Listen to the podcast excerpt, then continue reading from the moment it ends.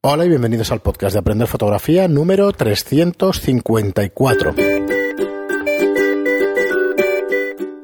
Hola, soy Fran Valverde como siempre me acompaña Pera la Regula. Hola, ¿qué tal? Muy buena, espera. Pues nuestro tercer programa con grabación en directo aquí con cámaras para YouTube.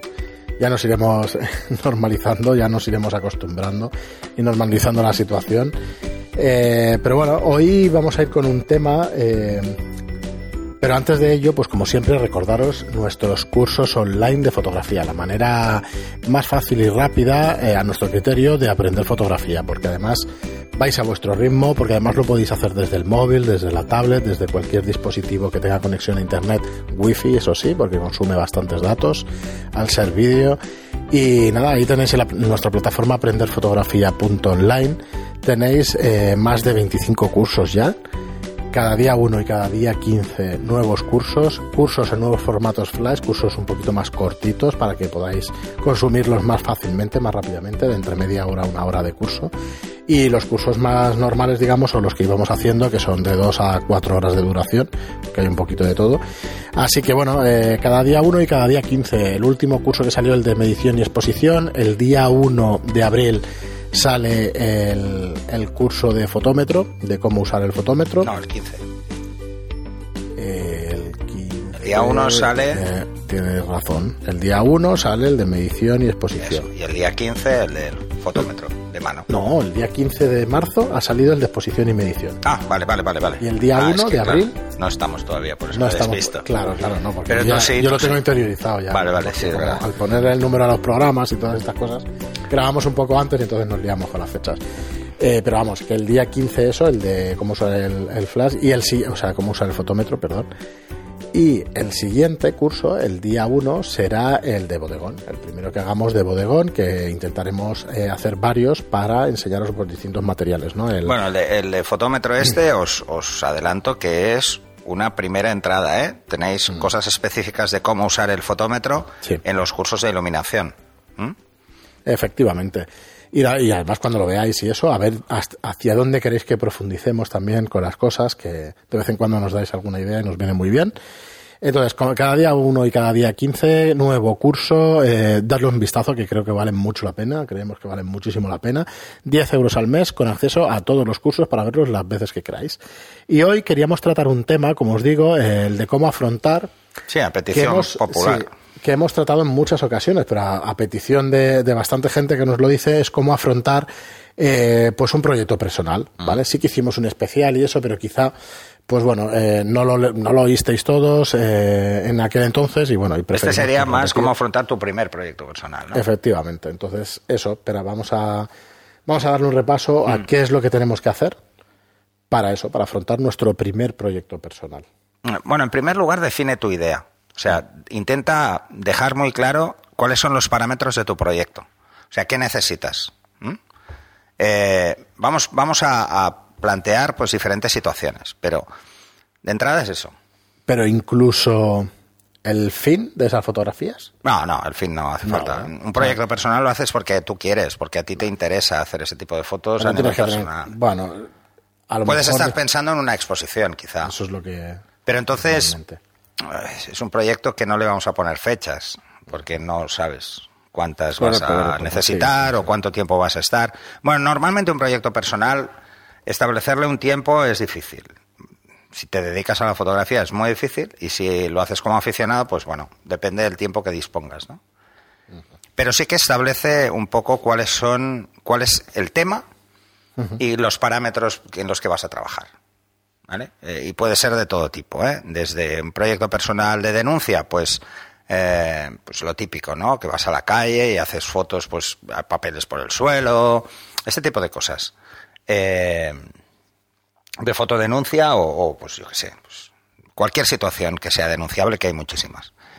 Establece cuáles son los parámetros en los que vas a trabajar. Pero es bueno que los establezcas eh, de una forma fija, ¿eh? porque luego ya la moverás si es necesario, pero de entrada que te pongas tú unos márgenes. Pues voy a hacer fotos con encuadres muy concretos, pues picados, por ejemplo, o voy a jugar con eh, focales amplias o focales más cortas. porque le vas a dar un, un sentido a todas las fotos. Tienen que explicar una historia todas juntas. No sirve una foto sola en un proyecto personal, no dice nada. Claro. Es una historia, tienes que buscar una historia. Una historia descriptiva de una situación, pues por ejemplo, yo un proyecto personal que hace mucho que hice hace mucho tiempo es gente en Barcelona en bicicleta, ¿no? Y ahí no hay una historia, simplemente es un hecho, ¿eh? es, es ver a la gente. Pero lo que buscas es que sea gente, pues al principio te das cuenta de que tampoco había tantas bicicletas por la calle, ahora hay muchísimas. lo que decir, ahora hubiera sido mucho más fácil. Más fácil, pero probablemente eh, Menos interesante. menos interesante desde el punto de vista de que ahora casi todas las bicicletas son del bicing y todas son iguales. Y entonces, antes la gracia era que, que veías gente con bicicletas de paseo, gente con bicicletas de, de, carrere- de carretera, gente con. Bueno, Sí, de sí. todo tipo, ¿no? Entonces, yo lo que buscaba como mensaje era. eh, pues una vestimenta más o menos divertida. Pues gente que, que no que se ponía para salir a ir en bici, sino que iban como muy fashion por la calle, pero en bici. Ajá. ¿Vale? Gente pues que iba a trabajar o mil cosas. Pues establece unos parámetros. Eso es lo ideal, porque así te obligas a observar mejor. Lo más importante en, en un proyecto personal es aprender a observar las escenas, para que no te quedes con la primero que te pasa, sino que intentes autoexigirte el observar mejor y el cuando estés en un sitio, por ejemplo, si es un proyecto de street de street style, pues que tengas paciencia y que te estés en un sitio, te quedes ahí quieto, esperes un rato mm, y busques fotos que sean interesantes, no, no disparar por disparar. Eh, esto sería, pues, por ejemplo, en un proyecto de street style, pero puedes hacer un proyecto personal que sea, pues, una visión muy particular del mundo de la moda o una visión muy particular del retrato, algo que quieras tú plasmar de una forma diferente. Entonces, si lo vas a hacer del retrato y lo que buscas es, por ejemplo, caras que sean muy peculiares, pues llevas a, a prepararte que la iluminación también sea siempre la misma. Eh, aquí hemos hablado más de una vez de un libro de, de un autor, un fotógrafo eh, de Barcelona, que debe ser, ¿no? Que en todas las entrevistas que hacía Buenafuente, pues les hacía una foto. Sí. Bueno, pues esta eh, tiene como proyecto personal que acabó en un libro dos peculiaridades. La pared del fondo siempre era una pared de ladrillo roja y, las, y a las personas las iluminaba siempre con un ring. Sí. Y no creo que su idea fuera hacer un libro, ¿eh? Sencillamente hacía No. sus retratos antes del programa. A ver, es que esto, visión, ¿eh? esto hay que tenerlo en cuenta. O sea, tú cuando haces un proyecto personal lo haces para cubrir quizá una necesidad a nivel fotográfica que te apetece cubrir. Si tienes mucho material, te puedes plantear un libro o te puedes plantear una expo. Si tienes material medio, puedes hacer una expo. Y si tienes mucho material, hombre, pues un libro puede ser hasta divertido. ¿Por qué en este caso un libro? Porque no son anónimos, es gente conocida. Entonces, claro, pues tiene más juego. Tiene bastante más juego sacarlos en un libro. Si son anónimos, pues a no ser que sea el tema esté muy bien tratado, probablemente Sí, sea este más caso eran difícil. todos personajes conocidos. Por claro. eso, por eso. Entonces, eh, eso es depende de cómo te lo plantees. O, pero es que proyectos personales podéis hacer cualquier cosa. Mm, pero sobre cualquier tema. Es que no, no importa. Eh, realmente un tema que os guste, que os guste el tema o el contexto del tema. Si tenéis eh, la posibilidad de poder hacer fotos, porque es que un, un proyecto personal no es una sesión. Hay que planteárselo como muchas veces. Son muchos días, eh, años incluso, intentando hacer un tipo de fotografía muy específica. Pero si no le estableces unos límites de qué es lo que quieres hacer, cómo lo quieres hacer, cómo van a ser las fotos, pues las voy a hacer todas en blanco y negro o las voy a hacer en color, pero voy a jugar con un desaturado. Si no te buscas una línea, un guion, una línea argumental de todas las fotografías, nadie lo va a ver como un proyecto. Lo van a ver como un conjunto de fotos que has hecho y que tienen como nexo que el tema parece el mismo, pero si no lo refuerzas, no va, no va a quedar bien. Entonces es muy interesante en intentar acotarlo de alguna forma, por varias razones. En primer lugar, porque así tú te estás intentando forzar a hacer un tipo de foto específica y no salirte de tu guion. Que luego te sales, no pasa nada, no es de ese proyecto personal y la foto la tienes igual. Eh, por ejemplo, es que proyectos podéis hacer muchos. Yo tengo muchos abiertos. Tengo pues eh, uno que es de danza con telas, que es solo pues gente que de ballet que bueno, se mueven pero arrastrando telas. Entonces ahí juego pues con diferentes visiones del movimiento, pero la luz siempre es la misma. es una luz cenital y juego solo con luz cenital. O, por ejemplo, el de bicicletas, que lo, que lo he comentado antes. Eh, o, o, el de Fashion Victims, que es uno que hice hace años, que simplemente es estar en la calle esperando gente que es peculiar vistiendo, mm. que tiene una visión de la moda como muy particular. Entonces, ahí puedes jugar muchísimo. Es que ahora que estaba pensando en proyecto, a ver, yo, ¿qué pasa? Que si no tienes nada que contarte es más difícil. Siempre tenemos algo que contar. Claro, entonces hay que buscar qué tenemos que contar. Y ahora se me está Proyecto personal es hacer un 365. Eh, una foto cada día. Una foto cada día de tus hijos. Sí. Estaba pensando precisamente del anterior programa que hablaba de lo de las profesiones y tal, de decir, oye, pues me voy a poner como proyecto personal perseguir a una persona cada año en esas procesiones. Y es que vamos cada año, sin falta. Al final esa persona irá envejeciendo, irán pasando los años y podría ser chulo verlo, eso, dentro de 15 años. Esto, esto hay gente que ha hecho este ¿eh? Hay gente que... Pero dices, coño, por lo menos ves, ya tengo un objetivo. Salgo por la noche y voy buscando a esa persona, vamos a ver qué tipo de iluminación y vamos a ver cómo lo saco. Sí. Ah, pero hay un nexo. El nexo es la procesión y esa persona, ¿no? Esa persona, sí. Y esos días. Eh, un proyecto personal, procesión, quedaría. Quedaría, dices, mira, este va cada año, pero. si Más como proyecto personal sería algo documentalista. Cada año. Sí, cada año y tal. Pero, ves, una persona yo lo que os digo es que eh, pues los hijos es ideal. Sí, sí, eh, si tú coges y te planteas hacerle pues a tu hijo y ahí sí tienes una foto exactamente igual en el mismo sitio cada año le haces tres fotos. O sea, cada tres meses le haces una foto, o cada cuatro meses le haces una foto. En el mismo sitio, y luego las pones en una secuencia, al cabo de diez años, los cambios eh, los vas a ver, cambios de corte de pelo, cambios, los granos que aparecen, desaparecen. Además, eh, es, es interesante, porque si se lo haces a tu hijo es muy interesante, y además ha habido muchos casos de estos. O sea, hay muchos proyectos personales. Los proyectos 365 salieron así, los proyectos 52 también, que son las 52 semanas, una foto a la semana.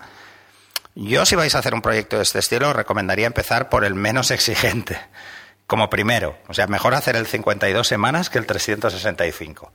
Porque hacer una foto cada día cuesta mucho. ¿eh? Es, hay que ser disciplinado. Hay que ser disciplinado. Una cosa es hacer un proyecto 365 que haces, solo te obligas a hacer una foto al día y da igual el tema. Y otra es hacer un 52 que para mí es de un tema específico. Cada semana buscar un tema, aunque sea street, ¿eh? pero un tema. Porque en una semana, pues igual tienes dos días que puedes hacer fotos y puedes escoger una que cuadra con ese proyecto. Pero es muy importante preparar la idea. Si preparas la idea, preparas piensas en qué formato vas a presentar las fotos, ganas mucho de lo que es presencia de, mm, ese proyecto. Eh, pero es que podéis coger un proyecto de cualquier cosa. No hace falta ir a buscar un tema extremadamente complejo. ¿Vale? Sí, sí. Así que, mm, mira, os diría que, que cualquier cosa cercana a vuestro entorno es mucho más fácil. Podéis hacer un proyecto personal de, si, de cualquier hobby que tengáis, además de la fotografía, incluso de la fotografía. Que es, por ejemplo, hacer un proyecto personal que sois, mira, este se me acaba de ocurrir, que es haceros una foto, haceros un autorretrato.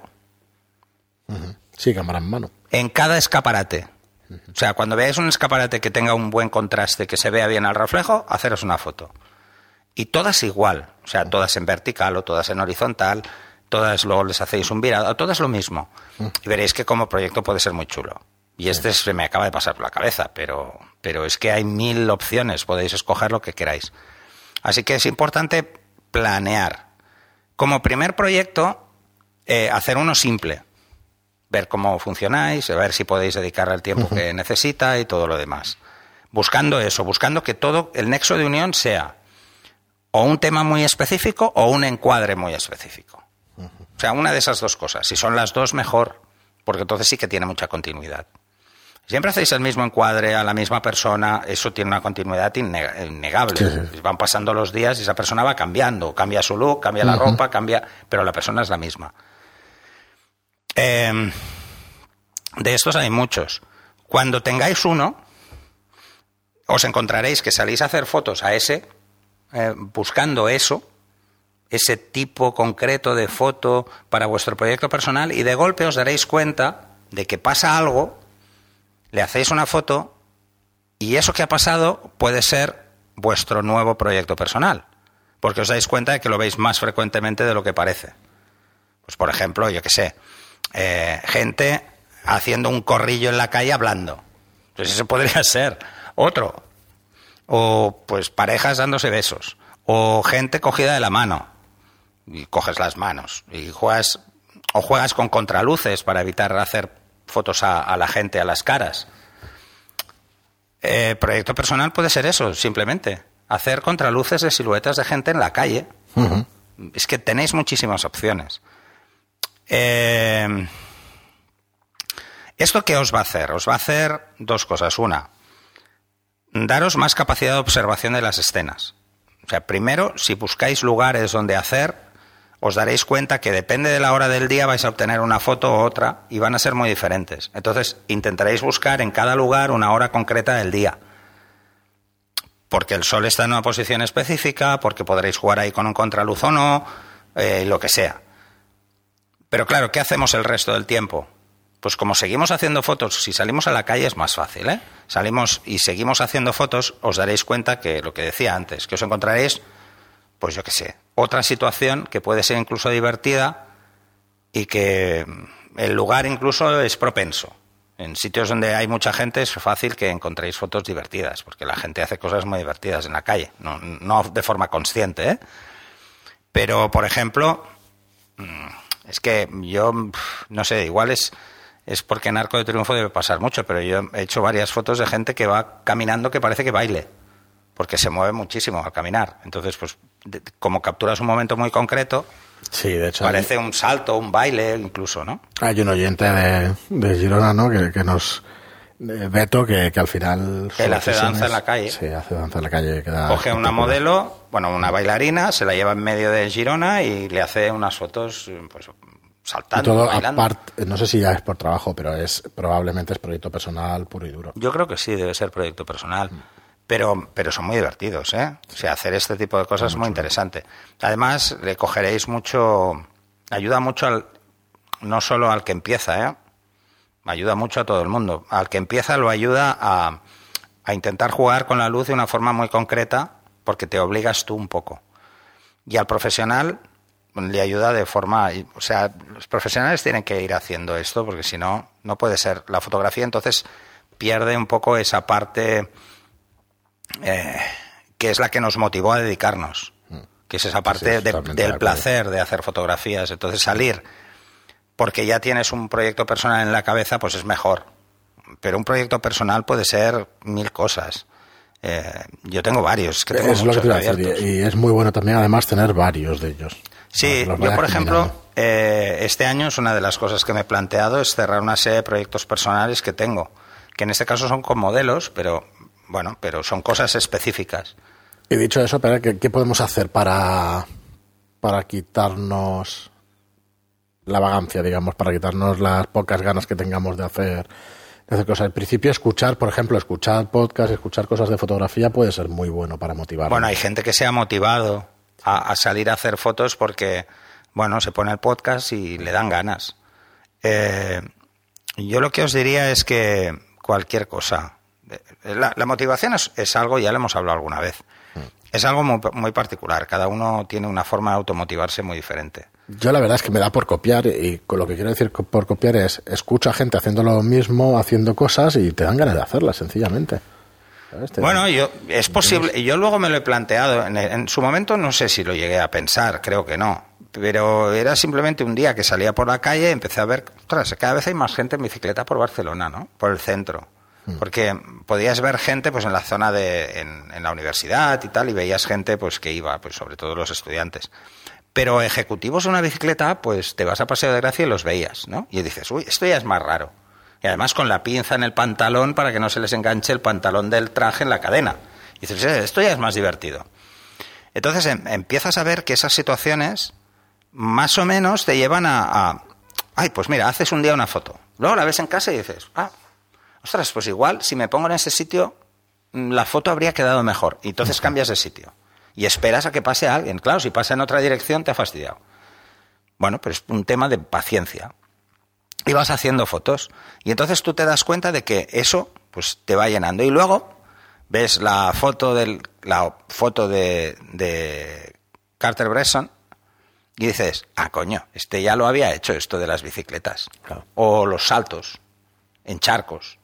Dices, uy, esto de, de gente corriendo con el suelo mojado, esto, Sí, pero esto ya lo ha hecho gente alguien- y dices, ay, pero yo tengo mi visión particular. Que te iba a decir. Que... Porque, por ejemplo, eran muy contrastados, blancos y negros, porque era el tipo de fotografía que más se hacía en esa época. Piensa que son fotos de los años 40 y 50 del siglo pasado. O sea que- De, de hecho, creo que es la respuesta, pero te iba a decir, ¿en blanco y negro o en color? Pues depende de tu serie. ¿no? Depende. Sí, si las, si las fotos van a ser muy contrastadas, porque vas a hacer contraluces y hay mucho contraste, el blanco y negro eh, le da una fuerza que el color se la quita, porque perdemos color al perder contraste. Entonces, ya no quedan tan bonitas. O, no quedan tan vistosas. La gente, cuando tiene el color, tiende a exigir a la foto cosas diferentes, porque el color distrae mucho. Distrae mucho al mirar una fotografía. Entonces, en blanco y negro puede ser mu- mucho más interesante. Eh, es que hay muchas opciones, pero yo lo que os diría es un poco a modo de resumen. Primero, intentar eso, centrar vuestra idea. O sea, intentar hacer una idea como muy pequeña, o sea, muy clara, Y que luego vaya creciendo. y escribirla, la idea. O sea, haceros un pequeño. cuatro notas. Yo no lo he intentado nunca. Las cuatro veces que he intentado hacer algo, al final te pierdes en las ideas y no concretas nada. No, Por eso porque no lo bien. escribes, no Mm. intentas interiorizar tu idea.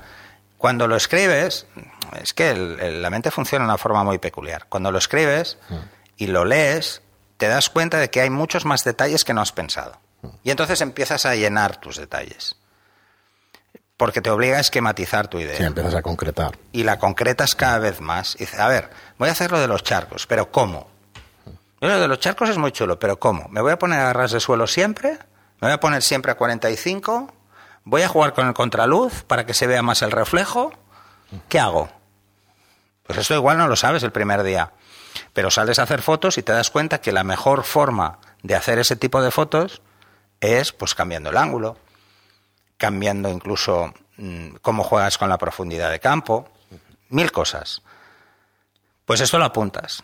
¿Lo apuntas por qué? Porque un proyecto personal, conceberlo a voy a hacer un proyecto personal esta semana, yo no lo recomiendo. O sea, lo ideal es que un proyecto personal sabes cuándo empieza, pero no cuándo acaba. O sea, tú lo abres y vas abriendo. Tú lo abres y vas haciendo, pues igual ese día haces ese y otro día haces otro. Y vas llenando ese pool de fotos con todas esas situaciones. Y además ves tu propia evolución ¿eh? a la hora de hacer las fotos, que es muy interesante. Cuando las revisas te das cuenta de cómo has diseñado una idea y cómo te has ido yendo hacia Sí, porque otra. además suelo decir yo una cosa cuando yo sí que me da muchos cursos, pero a los niños pequeños y tal, que ya sabes que hago de vez en cuando y eso, eh, siempre les digo una cosa, cuando haces una foto recuerdas el haberla hecho, en qué condiciones momento. y todo eso, y es a lo que te refieres, supongo. Sí, sí, sí, porque además, eh, es más, eh, yo lo que os recomiendo es que no solo apuntéis la idea, sino que con el tiempo vayáis poniendo los comentarios sobre Sí, esa idea. es verdad que se te olvida, ¿eh? Que, poniendo los comentarios que hacéis. Pero lo de apuntarlo es importante porque la memoria nos puede jugar una mala pasada, y entonces salir mm, porque no hemos mirado de qué iba, igual ha pasado dos meses desde la última vez que pude salir a hacer. Un proyecto personal es esto, es hoy quiero hacer este proyecto. Igual dentro de tres meses me vuelve a apetecer y sigo el proyecto. O sea, el día que empiezas es un día que te apetece mucho. O sea, no te puedes obligar a hacer un proyecto personal. Eh, a no ser que te hayas planteado que quieres hacer una expo, que quieres hacer un libro, lo que sea. Entonces es lo que estaba pensando, a lo mejor deja de ser, yo estaba pensando en decir, oye, es que a lo mejor como tengas 10 proyectos personales, luego vas a poder venderlos. Y digo, hostia, ¿dónde está la frontera entre poderlos vender o que sea personal? El proyecto personal es porque ser una cosa como que te tiene que concepto es, es que haces algo para enriquecerte tú como fotógrafo. No, Sí. no hay un, una idea subyacente de obtener De un beneficio después, comercial. Bueno, No. ya sabes que yo intento siempre darle vuelta a ver cómo... La mayoría de gente, cuando hace un proyecto personal, eh, a ver, lo que vemos de la mayoría de grandes fotógrafos de la historia son sus proyectos personales. Claro, por eso digo Tú que de- al final... Las fotos mm, que vemos, eh, tú te vas a Google y buscas, y las fotos que vemos de, Richard Avedon, Sí, menos cuatro de moda, el resto son para él. Sí, las otras no son O conocidas. Carter Bresson, igual. Las otras son son, para él. conocidas para el mundo de la moda, pero no para el público. No, exacto. Entonces ves, por ejemplo, sus proyectos personales, porque al final como no hay un rendimiento comercial de esas fotografías, no le vendes tus derechos o no le cedes tus derechos a nadie, eh, es una forma, quieras o no, de que te recuerden, ¿no? Es, un legado que dejas a la gente, porque esas fotos comercialmente no quieres hacer nada con ellas, salvo escribir un libro. Y las que vemos son de los libros que han hecho de su vida como fotógrafo. Eh, porque, a ver, eh, por ejemplo, tienes el caso de Ansel Adams, pues él lo hacía por encargos. Era un encargo, oye, necesitamos unas fotos del parque, y ellos se dice, vale. Pero luego él le dio la vuelta, dice, esto es... Eh, y luego hizo un libro que es solo sus fotos favoritas, como proyecto. Bueno, pues esa es otra forma de plantearlo. Pero ves, esto es un proyecto personal igual. Lo que pasa es que ahí existía el, lo que hizo antes y el por qué lo contrataron para hacer eso. Lo contrataron porque ya había publicado fotografías de, de Yosemite y de otros parques con una calidad impresionante. Entonces lo contrataron precisamente por eso, si no, no lo habrían contratado. Si tú haces un proyecto personal y esas fotografías impactan, es fácil que te pidan algo. Mm, pero claro, tienes que darle difusión. Entonces, una pues expo, un libro. Sí, ahí queda un poco la idea de que podéis tener aprovechamiento también económico a partir de un proyecto personal. A ver, si hacéis, si hacéis un proyecto personal. Además, yo creo que esto, como, como idea, os lo lanzo a todos. Si hacéis un proyecto personal de una idea que sea divertida o que sea impactante y hacéis todo ese, recogido de, fotos, de entrada no os recomiendo que las subáis a internet. O sea, las guardéis. Hasta que tengáis un set muy grande, ¿vale?